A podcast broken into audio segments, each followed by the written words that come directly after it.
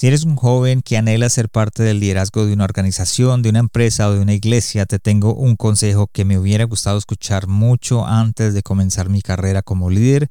Y si tienes más de 30 años y lideras tu organización, quédate conmigo, que te va a gustar hablar con tus líderes de este mismo tema. Hola a todos y bienvenidos a otro episodio de El corazón sano de un líder, un podcast donde aprenderás a liderar con tu corazón y el resultado se verá en los que te rodean. Nuestra meta, la de poder retarte, inspirarte y equiparte para que crezcas en tu liderazgo. Los dejo con su anfitrión, el pastor Juan Romero.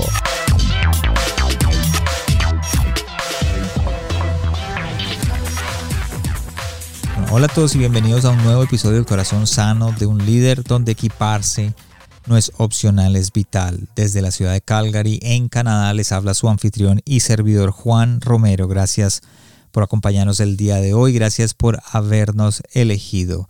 Les doy la bienvenida al episodio número 62. Hoy, como todos los meses, a principio de cada mes, tengo mi monólogo. Hay algo que está en mi corazón desde hace mucho tiempo y quiero compartirlo con ustedes cada mes al principio. O sea, son ideas de mi experiencia. No sé si es porque tengo 50 años de edad o por el tiempo que llevo enseñando liderazgo o porque me doy cuenta de lo impaciente que es, está la nueva generación. Así que lo que quiero enseñar hoy va directamente a aquellos líderes jóvenes. Antes de entrar en el tema de hoy, quiero contarles lo que tendremos para el mes de octubre en el Corazón Sano del Líder. Una de las cosas que me pasó fue que después de un año pude reconectar con Art Aguilera, así que tendremos un episodio espectacular con Art. Otra persona con la que pude conectar de nuevo eh, fue con el pastor Harold Signares y también tenemos un episodio que va a estar eh, lleno de propósito. Vamos a hablar acerca del propósito y aquellos que les gusta el enneagrama, hablamos con mi amigo Eric Bravo del podcast em, Soy mi tipo. Eh, estuvo con nosotros hablando de, la, de lo que es el enneagrama, cómo aplicarlo en nuestro liderazgo. Así que no te pierdas lo que viene para el mes de octubre. Ahora sí, no sabía cómo comenzar este episodio. No sabía cómo hablarles a, millón, a mis oyentes de algo que he visto mucho. Los líderes jóvenes tienen un problema y creo que es en realidad un problema grave. Eh, creen que todo lo saben y si tú eres joven, eres líder y tienes menos de 30 años, tengo algo que decirte el día de hoy. Todavía te falta mucho. Todavía hay mucho camino por andar. Eh, de pronto, si escuchas lo que voy a decir, vas a entenderme un poco. Eres el mejor haciendo las cosas que haces. Tienes una personalidad carismática. La iglesia te ama porque cantas hermoso. El ministerio está creciendo como nunca lo había hecho antes. El grupo que tienes ha crecido exponencialmente. Los jóvenes te ven como el mejor líder del mundo. Pero pasa algo. Tu pastor todavía te pide que saques las fotocopias. Todavía tienes que limpiar después de cada servicio y sientes que deberías tener más responsabilidades. Pero no estoy hablando de responsabilidades como caseras. Crees en tu corazón que debería ser parte de las decisiones más importantes de la iglesia o de las decisiones más importantes de la organización. ¿Por qué lo crees? Porque simplemente eres el mejor líder de todos. Si tú tienes menos de 30 años y te acabas de identificar con lo que dije, no estás solo. La mayoría de jóvenes se sienten desvalorizados, retraídos y se sienten no escuchados por los líderes que van más adelante que ellos. Sé que te sientes capacitado no solamente para traer un café o para ser el mensajero de la iglesia o la organización y te haces preguntas como ¿será que no me ven en este momento? ¿Será que no ven mi talento? ¿Será que no ven que tengo la capacidad de hacer las cosas que van a llevar a la organización o la iglesia a otro nivel. Como diría un amigo, ¿será que soy invisible? Entonces, si eres un líder de menos de 30 años, te sientes frustrado, te sientes sin valor y te sientes con falta de retos. Lo único que te puedo decir en este momento y lo, lo único que yo en realidad creo es que estás exactamente donde Dios quieres estés. Sí, lo escuchaste muy bien. Estás donde Dios quiere que estés. Yo voy a hablar un poco acerca del por qué creo que estás en el lugar donde Dios quiere que tú estés en este momento. Ven, te explico. Uno de los peligros más grandes que puede haber para un líder joven es que se enfoque en su deseo de ser descubierto y no se enfoque en crecer, no se enfoque en desarrollarse. En ese deseo de ser descubierto, los jóvenes se enfocan en hacer las cosas mucho mejor, acortan distancias usando atajos y se rebelan en contra de cualquier autoridad con tal de demostrar que están en lo correcto. Y no, por ejemplo, como decimos los colombianos, no me voy a dejar, no se dejan mangonear o no se dejan liderar o dirigir por sus líderes. Y mirando hacia atrás, hacia mi propia vida, hacia mis experiencias, antes yo, antes de cumplir yo los 30 años, les soy honesto, no las cambiaría por nada que me ofrecieran. El mundo en ese momento no sabía que yo existía, aunque en mis deseos yo sabía que quería llegar a ser presidente de una compañía o quería llegar a ser gerente general de una organización, pero Dios sabía que en ese momento lo mejor para mí era mi seguridad. Dios me amó tanto que se encargó de protegerme, de desarrollarme, de prepararme, de hacerme crecer en las cosas que nadie podía ver en mí. Y estoy seguro de que te está protegiendo a ti, igual que lo hizo conmigo en ese tiempo. Y tuve una revelación hace un tiempo, hace muchos años, leyendo la Biblia, un día me di cuenta de algo. Tres de los grandes héroes de la Biblia, que fueron José, David y Jesús, encontraron su propio propósito y comenzaron su propio ministerio a los 30 años de edad. Y les confieso que yo soy de los que creo que espiritualmente pasa algo en el momento que cruzamos esa línea de los 30. No sé si yo me hago entender. Eh, si estás escuchando y te sientes frustrado, cansado de que no te escuchen y tienes menos de 30 años, espero que mis palabras en este episodio te puedan animar y te puedan dar una perspectiva diferente a la situación por la que estás pasando también le pido y le ruego a Dios que use este tiempo en tu vida, este episodio, estos 20, 30 minutos para desarrollarte y convertirte en el líder que nunca te hubieras imaginado que podrías ser. Ahora, si tienes más de 30 años y crees que es importante que tus líderes escuchen este episodio, no olvides compartirlo con ellos, porque yo sé que también va a ser de ayuda tanto para ellos como para ti como líder de ellos. Empecemos a hablar un poco de lo que me pasó hace muchos años. Yo le pedía a Dios hace un tiempo que yo quería ser como José. Hablaba con mi esposa y le comentaba que sin pensar lo que estaba pidiendo, eh, dentro de mi sueño de ser gerente general, de ser un líder el cual todo el mundo escuchaba, un líder que podría traer soluciones a los problemas más grandes que cualquier organización podía tener, y para aclarar algo, creo que cualquier joven líder puede sentirse identificado con José.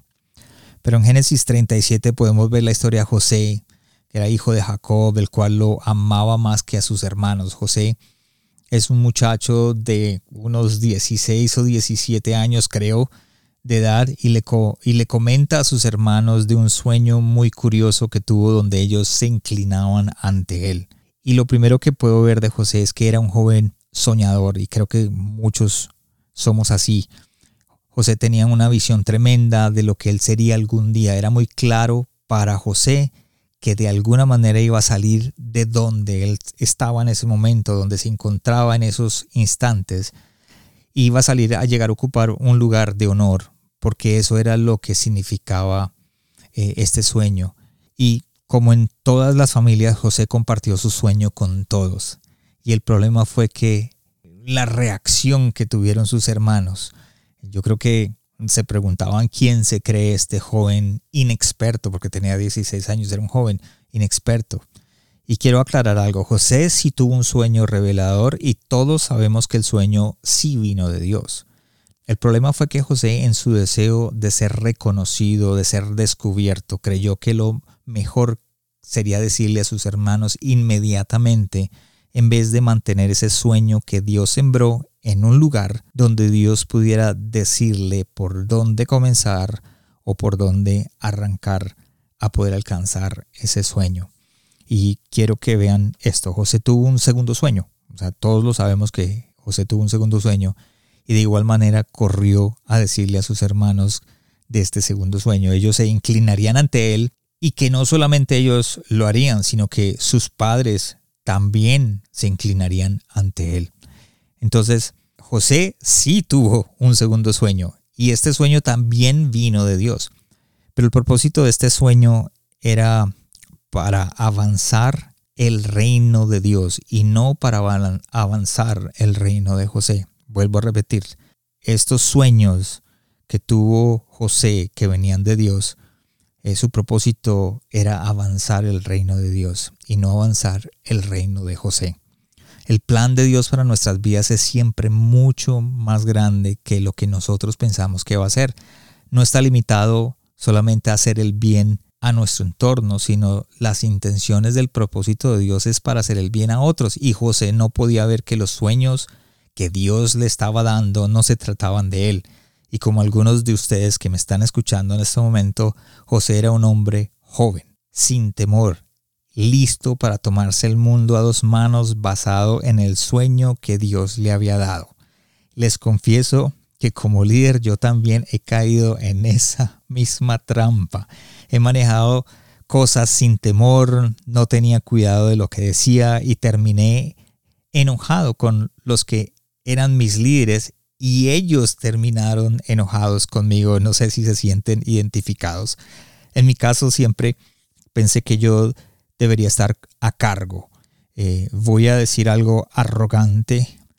¿Quién no hubiera querido tener un líder como yo? Después de todo, la visión en mi corazón era mucho más grande que las que ellos tenían. Y venía nada más ni nada menos que de Dios. Así me sentía yo, así de arrogante me sentía yo. Decía, wow, ¿quién no hubiera querido tener un líder como yo? Y, y si volvemos a la historia, José estaba tratando de salir adelante, estaba tratando de establecer algo que estaba ardiendo en su corazón.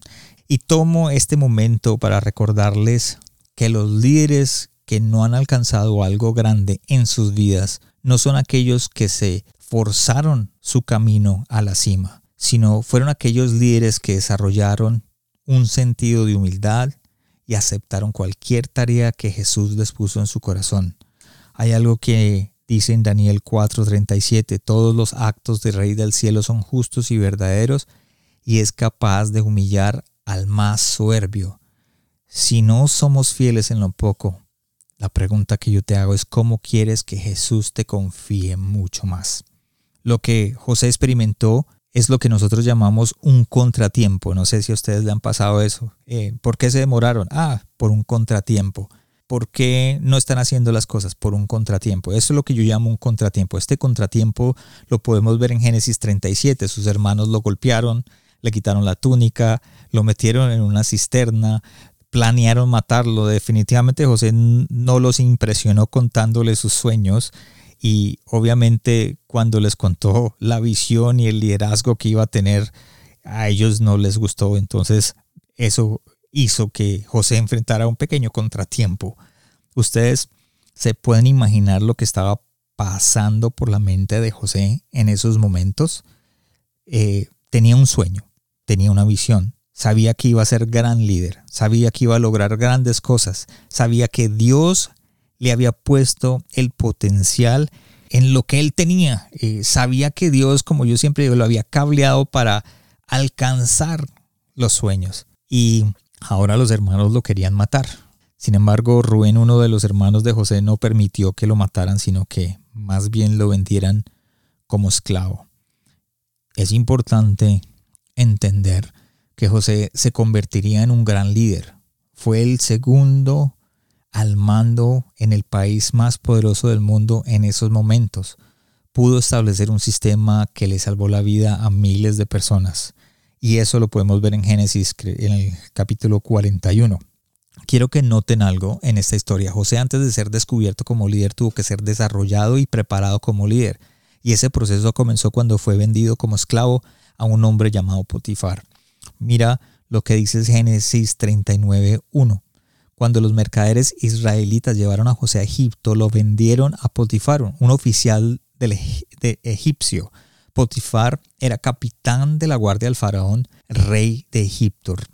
¿Recuerdan que les dije al principio cuando comencé en este episodio que le pedía a Dios que yo quería ser como José? Pues yo nunca había leído este versículo con detalle. José fue vendido. ¿A quién? A Potifar, un oficial egipcio, capitán de la guardia de Faraón. Y les hago una pregunta a los que me están escuchando. Si José iba a ser el segundo al mando del país más poderoso en esos momentos, ¿en dónde crees que comenzaría su preparación? Su preparación comenzaría siendo esclavo de Potifar y lo que José pensaba que era en realidad un castigo de sus hermanos, Dios lo estaba usando como un entrenamiento. Estoy seguro que José nunca pensó que su camino a la cima fuera por este medio. También estoy seguro de que todo el reconocimiento que José pensaba que iba a obtener, iba a obtener, perdón, no era siendo un buen esclavo como lo estaba haciendo en ese momento. Sin embargo, ese fue el lugar donde Dios lo trajo. Y no sé si recuerdan que les dije que yo estaba convencido que ustedes están en el lugar en donde Dios los quiere tener en estos momentos. Todo tiene un propósito. Por lo que estás pasando en este momento, el lugar donde tú estás, las situaciones por las cuales estás pasando, todo tiene un propósito. Quiero que leamos Génesis 39 del 2 al 6. El Señor estaba con José, por eso tenía éxito en todo mientras servía en la casa de su amo egipcio. Potifar lo notó y se dio cuenta de que el Señor estaba con José y le daba éxito en todo lo que hacía. Eso agradó a Potifar, quien pronto nombró a José su asistente personal. Lo puso a cargo de toda su casa, de todas sus posesiones. Desde el día en que José quedó a cargo de la casa, de las propiedades de su amo, el Señor comenzó a bendecir la casa de Potifar por causa de José. Todos los asuntos de la casa marchaban bien y las cosechas y los animales prosperaban, pues Potifar le dio a José total y completa responsabilidad administrativa sobre sus posesiones. Con José a cargo, Potifar no se preocupaba por nada excepto que iba a comer. Hago un paréntesis. Ustedes saben la historia de José y saben lo que hizo al final. Él salvó a miles de personas dándoles de comer, manejando todos los cultivos y el ganado. ¿Dónde crees que él aprendió a poder manejar esos números? En la casa de Potifar. Si tú te das cuenta, dice que todo marchaba en las cosechas y los animales prosperaban. Tú piensas que donde estás en este momento es un lugar equivocado, pero en realidad Dios lo está usando para prepararte para lo que viene. La actitud de José no fue la de quejarse por lo que había pasado, por el lugar donde estaba. Más bien José abrazó el entrenamiento por el cual él estaba pasando. En vez de ser un hombre amargado, quejándose todo el tiempo de donde estaba, José dejó la situación que lo moldeara, que lo volviera un hombre diferente, un mejor hombre, un mejor líder. Yo creo que José, de acuerdo o en su corazón, él crea que de acuerdo a los sueños que tuvo un par de años atrás, él pensó que era en ese momento cuando sería descubierto como líder, sería descubierto como un gran administrador, viendo sus cualidades, sería descubierto por alguien que lo llevaría a la cima. De pronto él pensaba que iba a ser descubierto por algún líder que trabajaba con el faraón, de pronto iba a ser descubierto por algún líder que trabajaba con Potifar o por el mismo Potifar. Sí fue descubierto, pero ¿tú sabes quién lo descubrió? la mujer de Potifar. Quiero que leamos Génesis 39, 6, 10. José era un joven muy apuesto y bien fornido, y la esposa de Potifar pronto comenzó a mirarlo con deseos sexuales. Ven y acuéstate conmigo, le ordenó ella, pero José se negó. Mire, le contestó, mi amo confía en mí y me puso a cargo de todo lo que hay en su casa. Nadie aquí tiene la autoridad más que yo. Él no me ha negado nada, con excepción de usted, porque es su esposa. ¿Cómo podría yo cometer semejante maldad? Sería un gran pecado en contra de Dios. Día tras día ella seguía presionando a José, pero él se negaba a acostarse con ella y la evitaba todo el tiempo o la evitaba tan como podía. Pero quiero que miremos Génesis 39, el 19 al 20. Potifar se enfureció cuando oyó el relato de su esposa acerca de que cómo José la había tratado. Entonces agarró a José y lo metió en la cárcel donde estaban los presos del rey. José quedó allí. O sea, en otras palabras, por haber rechazado a la esposa, por no hacer lo que ella quería, por respetar a su jefe, por respetar a su líder, terminó en un lugar donde él no quería. No sé ustedes, pero en este punto de mi carrera yo estaría gritando al cielo por justicia. José hizo lo correcto, trabajaba correctamente, se portó a la altura, como diríamos nosotros en Colombia, y de esta manera le pagan. Recordemos eventualmente que José se convertiría en un gran líder, sería el segundo al mando en todo Egipto y desarrollaría un sistema que salvaría a miles de personas de morir sin comida. Una de las cosas que tendría que aprender sería el conocimiento de lo que nosotros llamamos la política. Me refiero al sistema político egipcio, a sus estructuras, la clase de decisiones que se deberían tomar de acuerdo al sistema, cómo es el que cómo es el faraón, qué piensa el faraón, cuál es su manera de liderar. Yo quiero hacerle una pregunta a ti que eres joven y eres líder. Si José se convertiría en el segundo al mando de la nación más poderosa de este tiempo, ¿dónde sería el mejor lugar para aprender de política siendo incógnito? Pues en esta historia el mejor lugar era la prisión del rey. ¿A quiénes envían a la prisión del rey? Pues a los prisioneros políticos. O sea que José estaba en la prisión del rey, rodeado de políticos que solamente hablaban de política día y noche, hablando de los errores que cometieron por las cuales estaban metidos ahí, de lo que deberían haber hecho y lo que harían si estuvieran fuera. Es como mi amigo el pastor Mao tiene un dicho espectacular. Él dice, José estaba en el lugar correcto, con la gente precisa, en el tiempo indicado, en el momento exacto y con la palabra oportuna. Estás en el lugar donde Dios quiere que estés. Esto era un terreno fértil para el entrenamiento de José, pero estoy seguro que José no lo veía de esa manera. Creo que veía la situación sin esperanza. Cada vez que veía la luz se le iba, algo pasaba, pero Dios veía la situación de José como un entrenamiento y experiencia para lo que algún día Él haría por todo su pueblo y por toda esta nación. Como lo dije antes, yo estaría gritando por justicia, pero José comenzó a trabajar con sus habilidades y con lo que lo poco que tenía ahí. Y eventualmente vemos que el guardián puso a José por encima de todos los prisioneros. En realidad yo creo que José en ese punto de su vida ya había olvidado los sueños que Dios le había puesto en su corazón, la visión, la misión. Pero yo estoy seguro de que Dios no había olvidado lo que había puesto en el corazón de José. En prisión Dios le estaba enseñando y moldeando las habilidades que algún día serían las mejores habilidades para salvar a miles. Dios tenía planes para José que iban más allá de lo que él mismo José imaginaba. La historia nos cuenta que José fue, fue fiel a Dios en lo poco que le dio y fue al fiel, perdón, y fue fiel a Dios con lo que él puso en sus manos. Fuere en la casa de Putifar o en la prisión del rey, José hizo lo mejor. Recuerdo que un día mi jefe me dijo que había llegado un camión con una carga para dejar en nuestra bodega. Y una de las cosas que me dijo fue que usara el montacargas para bajar la carga. Yo pensé para sí mismo, yo no debería estar haciendo esto. Como coordinador, solamente debería estar coordinando y no haciendo trabajo de labor en la bodega. Para eso es que está el personal de la bodega. Para mí esto era un, trabajo de manual, un trabajo de labor. Pero como si Dios me hubiera susurrado al oído, me, me di cuenta que si yo no me sometía a lo que mi autoridad tenía en esos momentos, ¿cómo quería yo liderar a otros en algún momento?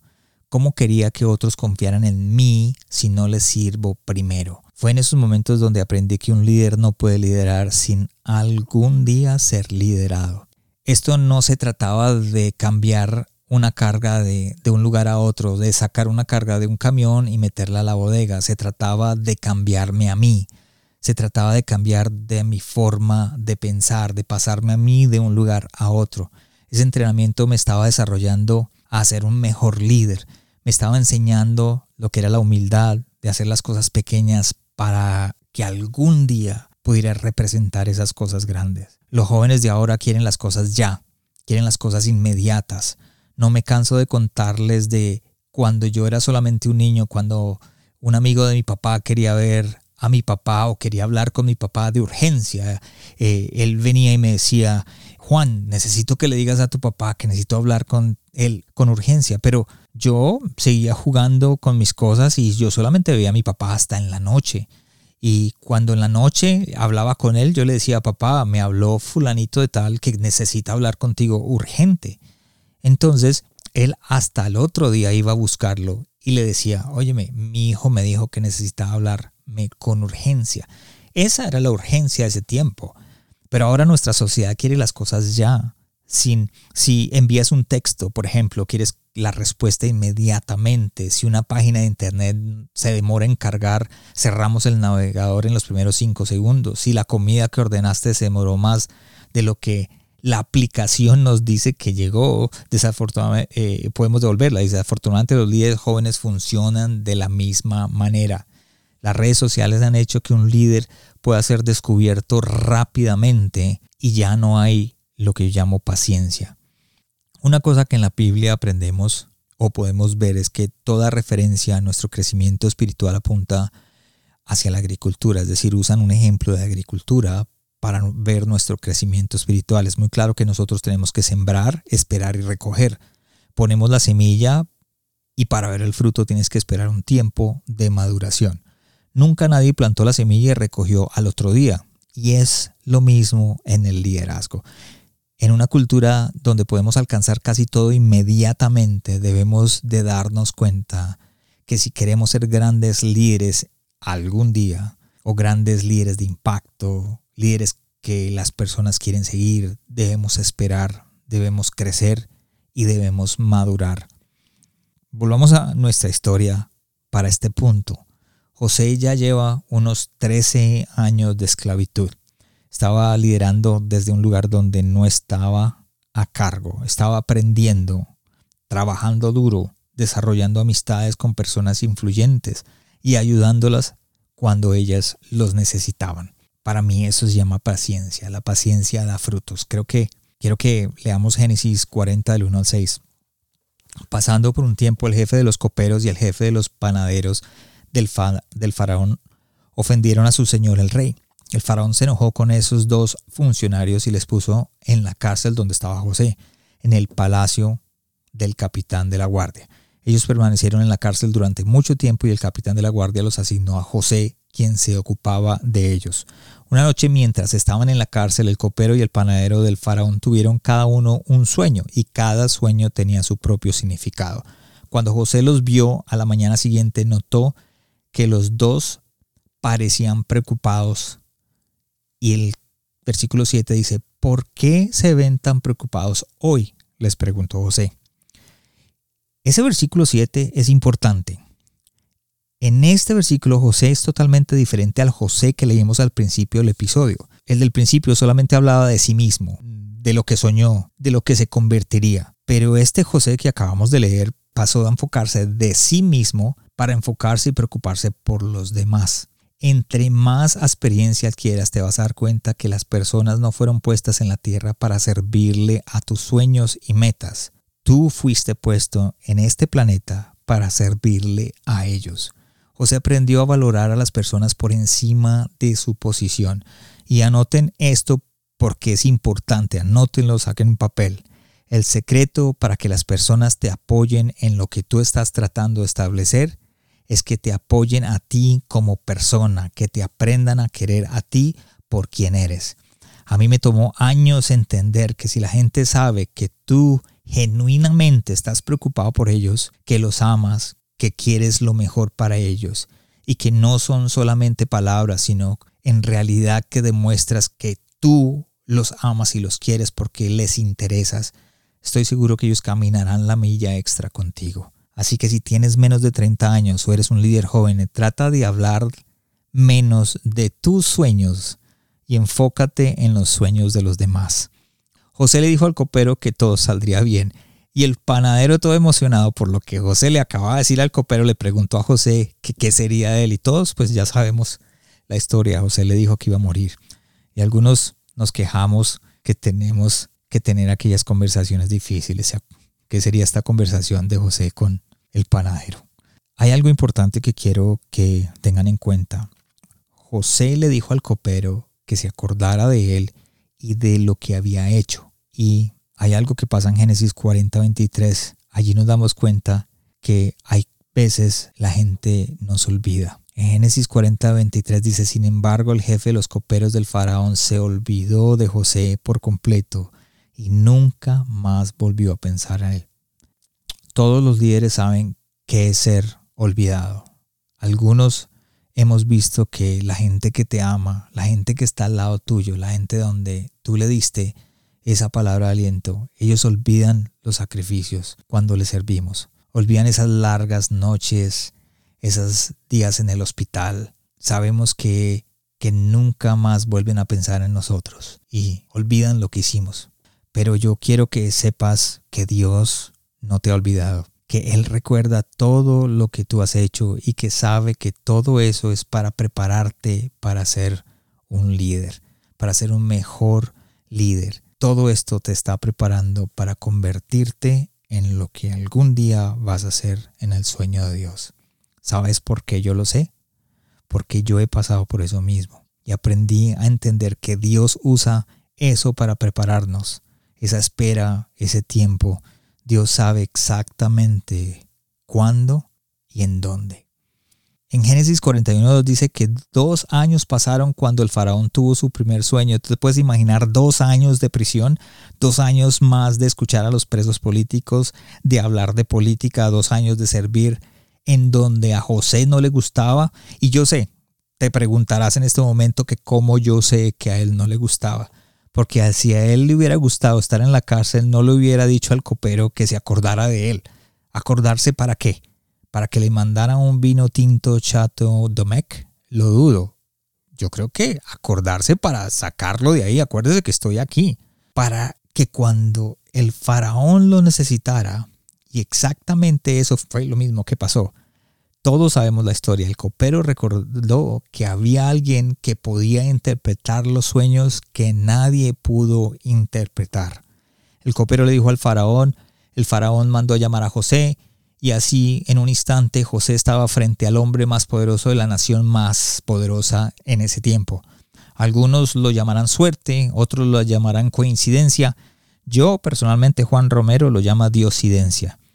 Vuelvo a a decir algo que mi amigo el pastor Mao siempre dice. José estaba en el lugar correcto, en la gente, con la gente precisa, en el tiempo indicado y en el momento exacto con la palabra oportuna.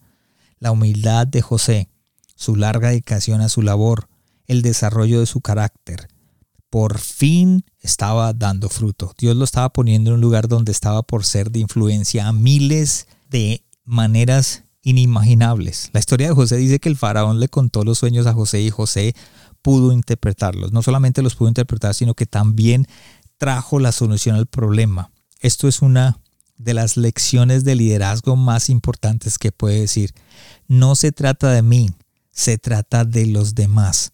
Yo aprendí de que cuando yo vengo donde mi jefe traigo un problema, pero traigo tres soluciones. Cuando yo entro a la oficina de mi jefe y levanto la mano a decir, hay un problema, traigo tres soluciones, igual que José. José le dijo, tenemos un problema con esos sueños, pero las soluciones están aquí. Él aprendió que no se trata de mí, se trata de los demás. Mira lo que dice Génesis 41 del 39 al 46. Así que el faraón dijo a José, como Dios te ha revelado el significado de los sueños a ti, es obvio que no hay nadie más sabio e inteligente que tú. Quedarás a cargo del palacio y toda la gente recibirá órdenes de sí, de ti, perdón. Solo yo, sentado en mi trono, tendré un rango superior al tuyo. El faraón dijo a José, yo aquí en persona te pongo a cargo de toda la tierra de Egipto. ¿Cuántos años dice este versículo que tenía José? 30 años. Algo pasa cuando llegas a los 30. Eh, y en un día, si te das cuenta, en un día Dios le dio lo que no le dio durante 15 años. Hasta suegra le dio porque me imagino que la esposa venía también con la familia. Sigamos como en la historia. La historia cuenta que los hermanos en algún momento sí vinieron y se inclinaron ante él, pero que a raíz de la humildad, su carácter y la preparación de José durante su travesía, pudo entender que cuando sus hermanos se inclinaron ante él, no fue por una posición o por un título, sino más bien por su preparación y crecimiento donde nadie lo podía ver. José perdonó a sus hermanos y salvó al mundo de morir de hambre. Fue plantado en la prisión, pero promovió al palacio, no porque acortó distancias, ni porque buscó atajos, o porque se rebeló en contra de sus líderes, sino porque fue paciente, trabajó en su carácter y trabajó en su, en su humildad. Personalmente me he sentado en la mesa donde siempre hay un líder joven que cree que todo lo sabe, que tiene la mejor idea, que automáticamente destruye las ideas de los demás, la persona que siempre tiene algo que decir, sin importar de qué se trate la conversación, siempre tiene la razón, él sabe de todo. Es frustrante tener ese líder en esa mesa alrededor de uno. ¿Sabe por qué yo lo sé? Porque yo he sido esa persona en esa mesa. Yo quería que la gente viera que yo tenía valor, que era inteligente, que me necesitaban, que podía alcanzar lo que me propusiera y terminé en vez de acercarme a ellos alejando a las personas y estoy seguro que perdí muchas oportunidades de crecer y de ser mejor porque estaba concentrado en mis sueños y en mis cosas. He aprendido que hay paz en mi corazón cuando nos concentramos en tratar de hacer las cosas de la manera mejor posible, con lo que Dios me ha dado, en vez de ser una persona que quiere ser reconocida por lo que no hemos alcanzado. Durante todo este tiempo que José estuvo en la cárcel, me imagino que tuvo tiempo de pensar de que estaba en, en esa situación por culpa de sus hermanos. José tuvo la oportunidad de desquitarse de los hermanos cuando los tuvo enfrente, pero él decidió perdonar y dejar el pasado atrás. Muchos de ustedes sufrirán desprecio, injusticias y abusos de muchos de sus líderes, pero el hecho que algún día Dios te ponga en un lugar que anhelas, no te da el derecho de desquitarte o de buscar venganza en aquellos que te hicieron daño. No hay nada que diga que José buscó a la mujer de Potifar para hacerle pagar por lo que le hizo.